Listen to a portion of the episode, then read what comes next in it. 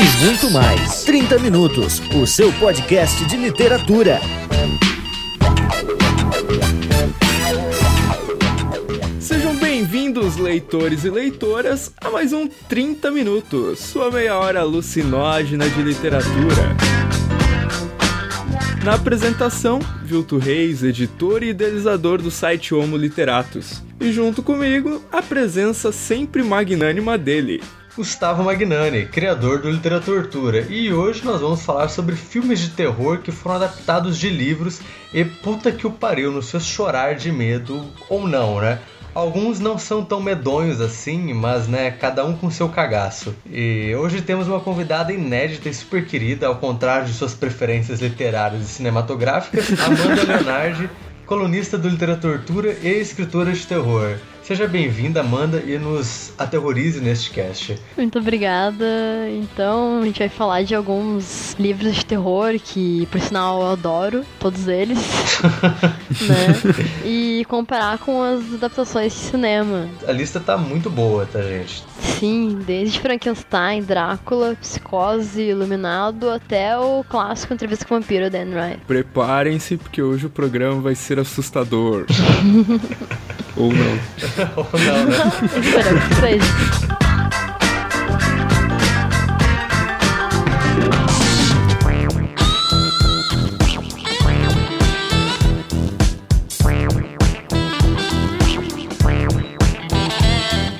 Bem, ouvintes, a gente tá aqui para falar de um tema que vocês com certeza gostam aí, é do interesse geral, né? E principalmente por causa dessa comparação aí de, de livro e cinema, que é uma coisa que sempre desperta polêmicas. O pessoal sempre diz, ah, o livro é melhor, ou em alguns casos não, né? E para isso a gente tem aqui a presença da Amanda, né, Gustavo? Que com certeza é o nosso suplemento aí nesse programa.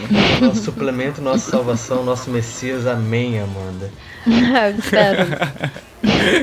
E a gente vai falar aí de seis obras bastante conhecidas de vocês, mas que nessa discussão aí a gente vai acrescentar alguns detalhes e colocar as nossas opiniões e começar aquela discussão gostosa, né, cara, que todo mundo gosta de complementar nos comentários e às vezes nos criticar, às vezes nos elogiar.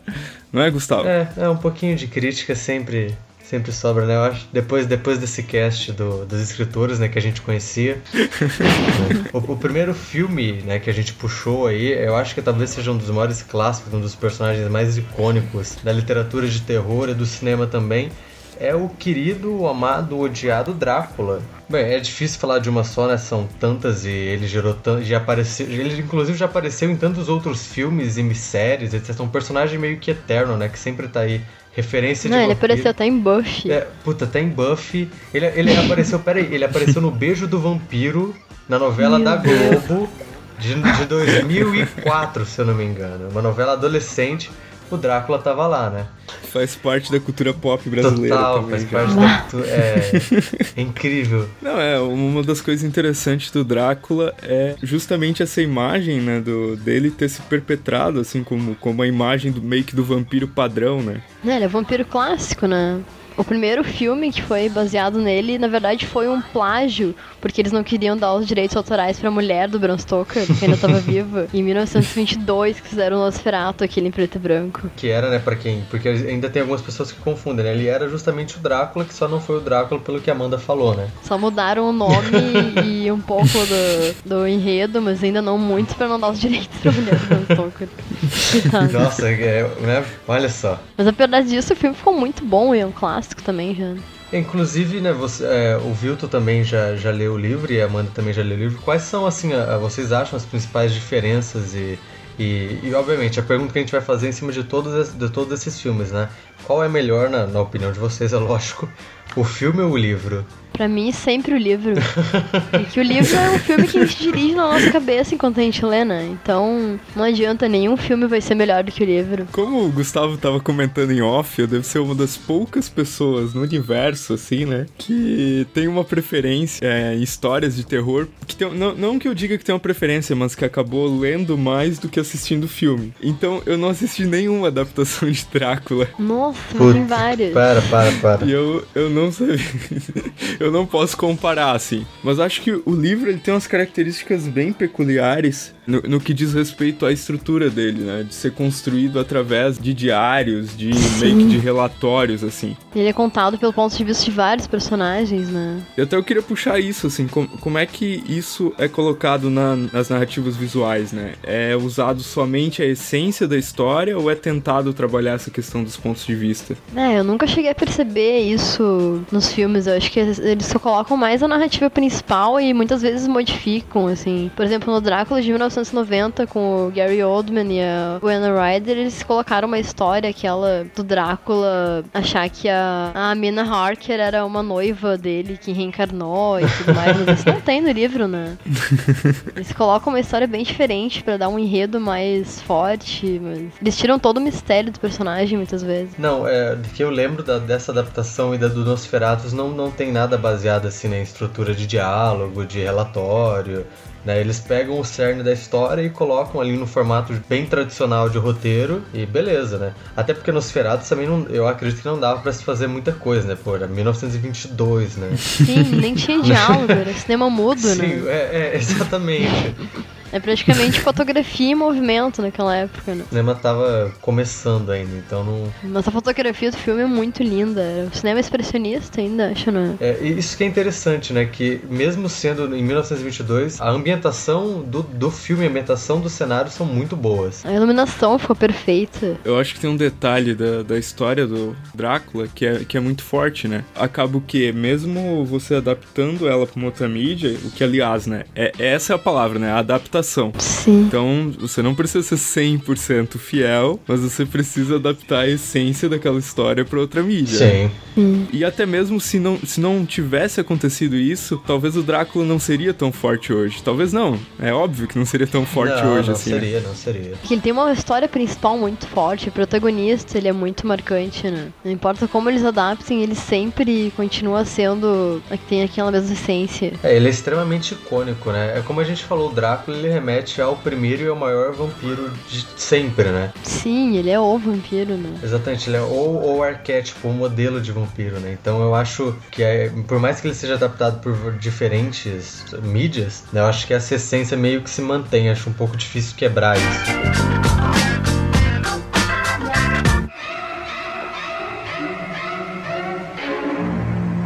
É bom, aqui a gente tem o, né, o nosso próximo tópico é outro também personagem mega icônico da cultura de terror e da cultura pop no geral, né? O esquisito, acho que essa é uma palavra interessante, né? O esquisito Frankenstein, né? Putz, o livro da Mary, ah, eu eu, eu, puta, eu cago pra falar o nome dela, meu. Mary Shelley. Mary Shelley, exatamente. Eu achei que era mais complicado, não é facinho. Mary Shelley. Já foi adaptado pra filme, série. É, tem agora um filme que saiu, acho que no final do ano passado, né? Uma bomba horrível. É, Eu Sou Frankenstein, né? Alguma coisa assim. Nossa, não cheguei a ver esse. É, é da, da mesma turma lá do Under, Under, Underworld, Under... Eu não lembro, aquele, aquele dos vampiros, né? E da mocinha do vampiro e tal. Que... Eu vi que vai sair um no início desse ano agora, chamado Frankenstein Entre Anjos e Demônios, que é meio que uma mistura do Frankenstein e um apocalipse ou algo assim. Ah, é esse, é esse sim, é esse sim. É Esse? que ele tem dois nomes. Olha, olha a confusão do ah, filme. sim. É que a tradução modificou tudo já. Não, né? não, mas o próprio filme, o próprio filme teve esse problema. Ele começou com um Hã? nome e aí teve, virou outro nome no meio do caminho. Nossa, que confusão. E o trailer é, bom, eu achei mega broxante, né? O tipo de coisa assim. Né? É, amigo. Modificou bastante a Nossa. atmosfera do Frankenstein original. Enfim, né? Mas ele tem outras N participações e adaptações também, né? Sim, até o Tim Burton fez um Frankenweenie do cachorro Frankenstein. Ah, sim, é verdade. Ah, eu quero é assistir verdade. esse aí. Não assisti ainda. Ah, é muito legal. Eu, eu acho que a gente devia fazer um nosso também, né, Gustavo? Só pra ver que todo mundo adapta, né? Tá todo, né? Frankenstein da literatura. fazer, fazer um mashup entre Frankenstein e Drácula, né? Já que todo, todo mundo tá usando, né? Todo mundo pega Construir uma criatura meio Frankenstein, meio Drácula, assim. né? pra salvar o mundo. Misturando o Norman Bates da psicose já. Mas, mas tem que estar na escola, né? Ah, sim, sucesso. sim, Sim, é, tem que estar tá na escola. tem que estar tá no, no ensino médio e tal. Por aí. Mas é.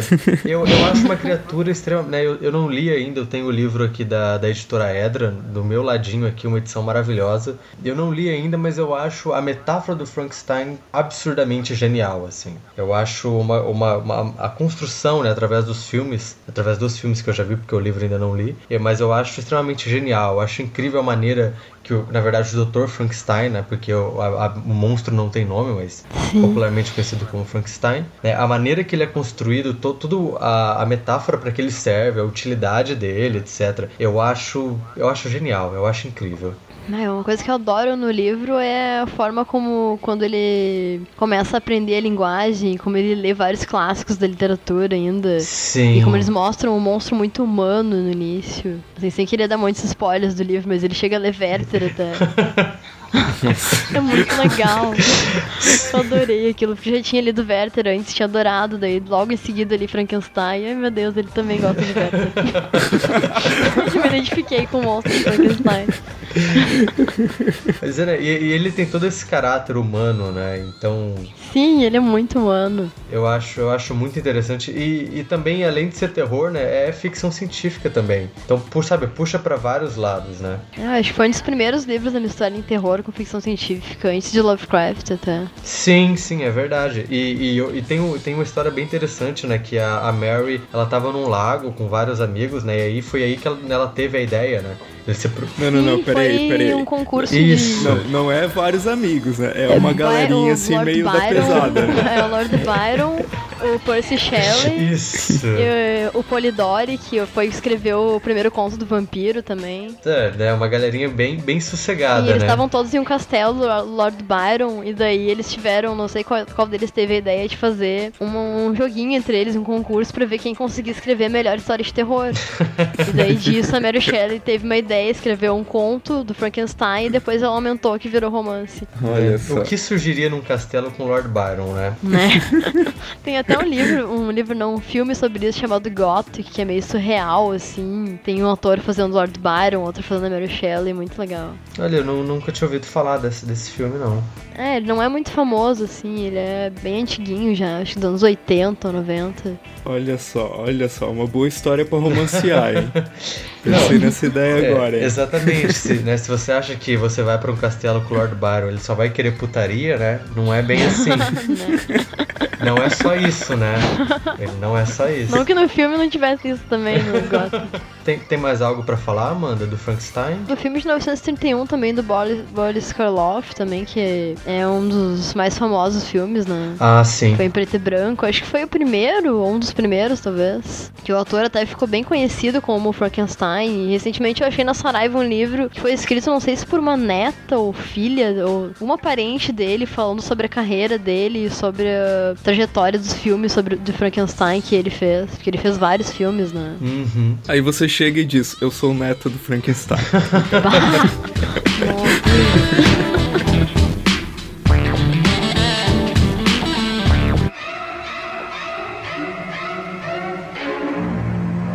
Mas então, né? Quando a gente foi gravar agora esse, esse cast, poucos minutos atrás, a Amanda me informa que tinha um livro do Psicose.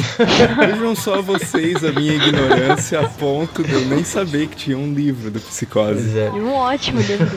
então, fale um pouquinho do livro antes da gente falar do filme, já que muita gente viu o filme, né? Então, eu li o livro em três noites direto, assim, e só não li em duas porque eu não queria terminar tão rápido, porque era muito bom o livro. É daqueles livros que a gente lê, assim, não dá pra parar de ler, porque o estilo dele é muito leve. Ele tem muito suspense. Ele acaba um capítulo dizendo que o personagem chega com uma faca na mão, e daí tu tem que ler o próximo capítulo.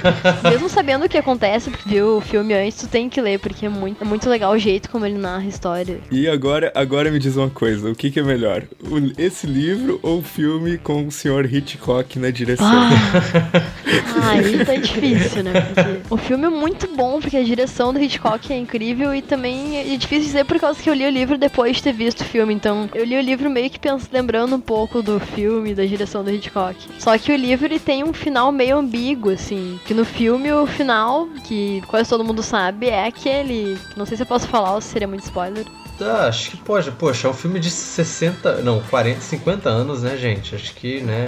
É, no filme todo mundo sabe que é a mãe do Norman Bates que tava morta, afinal, e ele se vestia como ela para matar as pessoas, né? Mas no livro, ele é, depois do último capítulo que ele revela isso, ele tem um último mini capítulo que ele começa a narrar sobre o cadáver da mãe do Norman Bates parado no, no sótão, e daí ele começa a dizer que talvez ela realmente tivesse se movido e matado as pessoas e culpado o filho, mas.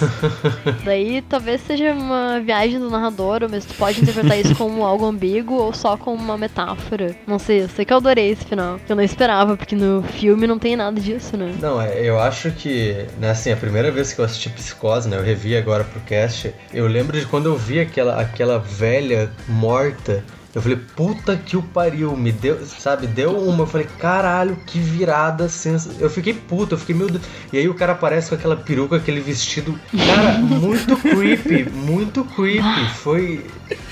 Muito, é, né? Absurda, sabe? Uma coisa. Você fica, ou, oh, sabe, peraí, né? Tudo tem um limite. Bah. E ele extrapola o limite. Vai, filme é genial, né? Não, e. Foi, foi a hora que o Gustavo abraçou a Linda assim. assustado com o final. Não, é. Não, não eu, eu, preciso colocar uma nota que o Gustavo adiou uma semana a gravação desse cast, porque a Linda estava viajando e ele queria ver os filmes de terror acompanhado dela. Ah, é, Meu Deus, é lógico. sério. Ah, né? Você aproveita, né? Porque assim, vai saber, né? Puta, eu me, eu, eu, eu me cago até hoje pro exorcista, né? Não é uma coisa. Nossa! Sabe? Mas o, o psicose, o psicose eu já tinha visto, né? E eu acho, eu acho que é muito mais. Ele, ele é aquela, aquele adjetivo né, que já virou como um Hitchcockiano. Então ele vai, a tensão ela, ela vai subindo aos poucos, né?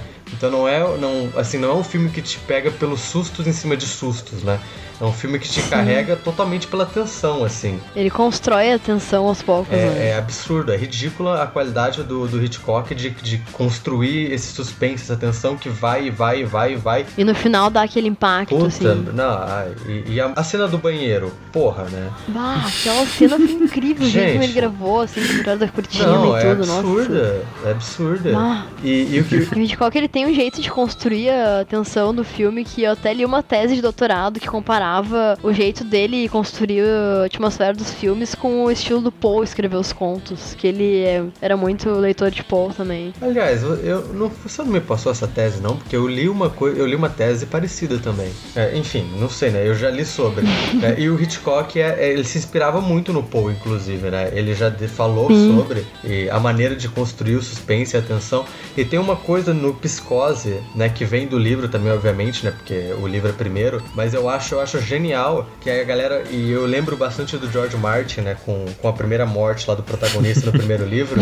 É, é, interessante porque, pô, ele tá, ele tá construindo toda a obra em cima, em cima da mulher lá que eu esqueci o nome, né? Em cima da protagonista. Sim. E aí, de repente, no meio do filme, ela morre. Sim, no livro também. Quase na metade do livro ele mata a protagonista. E aí, e aí né? O que, sabe, o que que rola agora, né? Né? E, não, e quando eu fui assistir a primeira vez, eu achava que essa cena era no final do filme, né? Porque, pô, a protagonista. Aí quando eu vi ela, ela entrando no banheiro, eu falei, não, não deve ser agora, né? Aí eu vi a velha entrando, eu falei, não, mentira, cara, que que. Não, não. Ah, já? já? Enfim, é, também quando não, li, ele não fez isso, né? Não, foi. Ele não, não, não pode, não, não, não. Aí quando eu vi que. É, quando eu li eu não lembrava muito bem, porque já fazia mais de um ano que eu tinha lido, que eu tinha visto o filme. Daí eu achei, bah, mas tá na metade do, do livro, já morreu o protagonista agora. E no livro ele conta muito mais a história dela e dá muito mais detalhes da vida dela também. Nossa, então é pior ainda, né? A, a uhum, sim, conhece muito mais a protagonista e a história da vida dela e tudo mais. E daí de repente ela morre na metade do livro. Mas daí depois ele começa a história com a irmã dela e tudo mais. Sim, e, e não perde o fio da meada, né? Não, não, não tem uma sim. decadência. Outra coisa que eu acho interessante, né, para falar do, do filme é, eu acho muito engraçada as reações de quem tá morrendo. Gente, é muito, é muito hilário, cara. É muito hilário. A mão, a cara dela morrendo e o cara caindo, e o cara caindo da escada. É muito hilário. A cara dela gritando Sim, é, é clássica, né? É, e é muito engraçado, sabe? A, a maneira que a, que, a, que a mãe, no caso, o Bates, né? Pega o facão e dá a facada. Eu acho muito engraçado.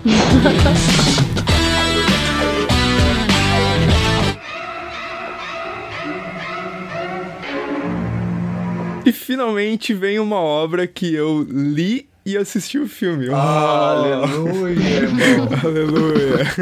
que é O Iluminado, do Sr. Stephen King. Eu, eu assisti só uma das, das adaptações, né? Que foi a do Kubrick. Sim. Que, aliás, eu não gosto nenhuma das adaptações do Kubrick. Fique registrado. É... Stephen King também não gosta. É, o, pró o, próprio King não gosta, né? Mas eu acho vocês dois um bando de babacas. Ah, tá, obrigado. Porque, porque ninguém pode falar mal do Kubrick. Eu só acho isso só. Meu Deus, fanboy do Kubrick também.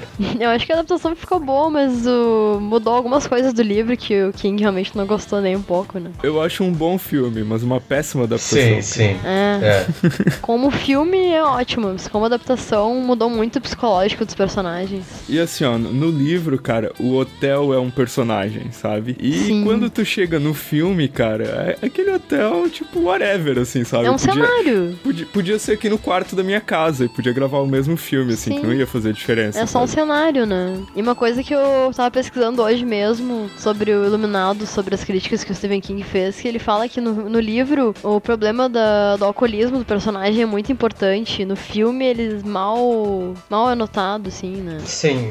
Não é, é tão importante como no livro. É, é quase irrelevante, né? Ele meio que vai ficando ah. louco, né, pelo que acontece ali, mas. Sim, como se o próprio hotel enlouquecesse ele, a situação dele tá fechado, enclausurado naquele lugar. Ah, cara, mas eu gosto da interpretação do Jack Nicholson. Ah, a interpretação dele é muito boa, vai, isso é inegável. Tem, tem como não? O Kubrick recriou o personagem, sabe? Não, Sim. não tem muito. Não é que não tem nada a ver, mas, tipo, não tem muito a ver com o personagem do livro, entende? Porque o, o Jack Nicholson, tipo, já tem aquela cara de maluco desde o começo do filme, né?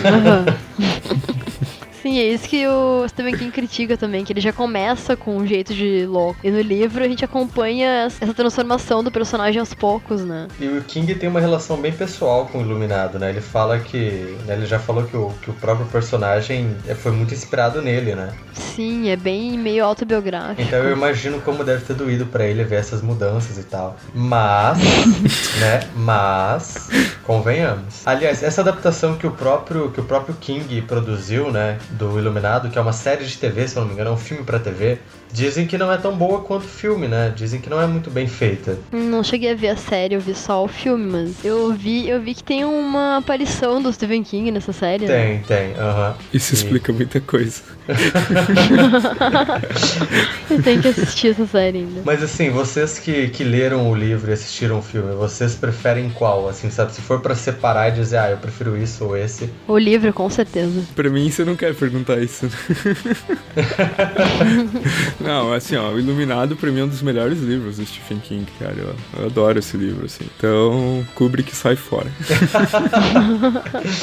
mas... É, eu acho dos melhores deles, apesar de ser um clássico, mas é muito bom. Mas é, é engraçado que todas as pessoas que leram o livro e assistiram o filme, né, que eu conheço pelo menos, falam isso também, né? Que depois de lerem o livro, acham que o livro é melhor mesmo, que tem que é melhor abordado, que tem um aprofundamento maior e... Os personagens têm um psicológico muito mais forte no livro. A mulher do Jack, ela tem uma personalidade no livro e no filme. O próprio Stephen King já criticou que ela é só uma pessoa que só sabe correr e gritar. É, ela é, ela é uma mosca morta no filme, né? Convenhamos. Sim, no filme ela não tem personalidade, né? No livro ela é uma mulher que tá de saco cheio do marido dela e tá cansada de estar naquele hotel lá e tudo mais. Não, é, ela é mega master no livro, cara. Mas é, em, em relação à adaptação, eu acho que muda muita coisa, talvez talvez aqui dessa nossa lista seja uma das que mais muda, né? Mas assim, de qualquer modo, é, talvez seja um dos melhores livros do King, mas pessoalmente eu acho que não é um dos melhores filmes do Kubrick, né?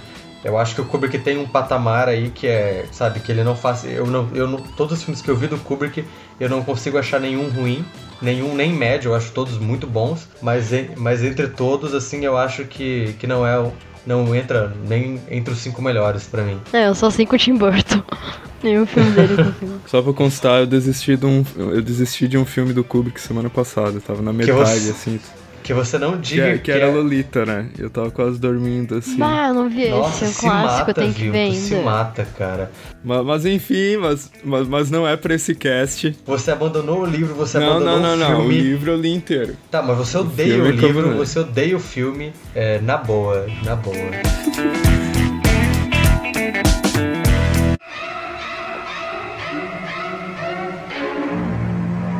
então, né, queridos ouvintes, agora nós vamos para o último filme dessa lista, ao qual nós vamos falar assim detalhadamente, né?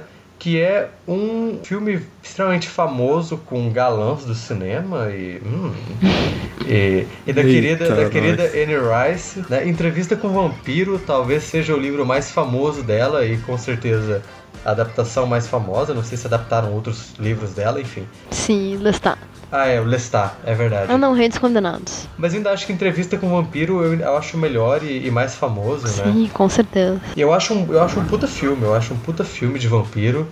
Eu não li o livro, então a Amanda vai poder falar de novo, né, um pouco mais pra gente. Ah, então, o livro é um, já é um clássico e o filme também. Eu acho que a adaptação ficou perfeita porque foi a própria Anne Rice que escreveu o script, né? Ah, então sim. ela conseguiu escolher as partes mais importantes mesmo do, do livro e deixar a história bem condensada pro cinema. O que geralmente ou dá muito certo ou dá uma grande merda, né? Sim. Né? E nesse caso deu muito certo, pelo menos eu acho. Ficou perfeito, a fotografia do filme é muito linda. E o Lestat ficou incrível, o Louis também, a Cláudia então. O Lestat, eu sei que a Anne Rice não tinha gostado muito da escolha do Tom Cruise pro papel, porque ele era mais conhecido por filmes de ação, né? Não muito desse estilo. Mas daí eu- ele interpretou muito bem, ficou incrível a interpretação dele. Não é, e eu acho que casou bem, eu acho que até pra ele, né, foi um desafio a mais e o próprio, o próprio Brad Pitt também, putz, saiu muito, saiu muito bem no papel, eu Você acho. acha que ele tá bonito Ah. no filme, Gustavo? Não, olha, eu, eu, eu acho ele mais bonito em, em outros filmes. Ah, eu acho que é o filme que ele tá mais bonito. Ah, eu não sei, eu acho ele meio esquisito, aquela pele meio esquisita dele, parece que. Né, tudo bem, é pele de Meio vampiro. morto, né? É, Meio meio morto, Ah, por meio. isso que- meio, meio Por isso que eu branco. gostei. Meio, eu não sei o que acontece. Parece que. Ah, eu adorei eles pálidos daquele jeito e com os olhos brilhando. Eles ficaram muito exatamente como ela descreve eles no livro. É, e eu acho que eles são um belo exemplo de, assim, né, de vampiros, vampiros mesmo, né? Putz, a história deles. Vampiros de verdade. Não, não vamos entrar em méritos, né, de vampiros, É. mas, mas é, eu adoro o filme. Eu acho o filme muito bem feito, né? Para quem não assistiu ainda, vale a pena. É, tem toda uma questão de suspense, terror e, e crueldade até em algumas cenas, né? Que eu acho bem, bem, nossa, bem fortes e bem interessantes. Bem, é um, é um ótimo filme, é um ótimo filme, assim. Sim, é um clássico, né? Apesar da história no livro ela ser muito mais devagar, se tu lê o livro e depois vê o filme, tu acha a história no filme um pouco corrida até, mas daí dá pra entender, porque é muita coisa, e daí se fosse colocar tudo seria um filme muito grande, seria cansativo. E já, e já é um filme razoavelmente longo, né? Tem Já é longo. duas né? horas e vinte, duas horas e pouco. Não, não lembro certo. Sim. Ah, é que no livro eles contam boa parte da história da vida do Louis antes dele virar vampiro.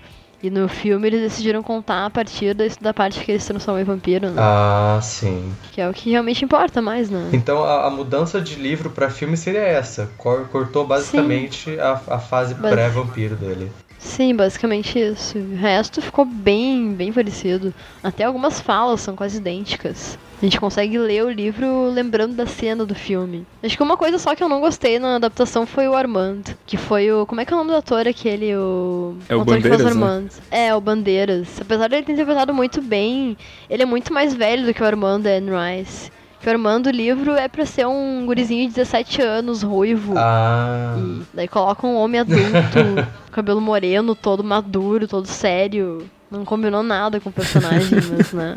Eu não sabia disso. E você, viu? Tu achou o Antônio Bandeiras bonito nesse filme? Cara, eu gosto do Bandeiras, eu gosto do estilão dele, assim. É bonitão, bonitão.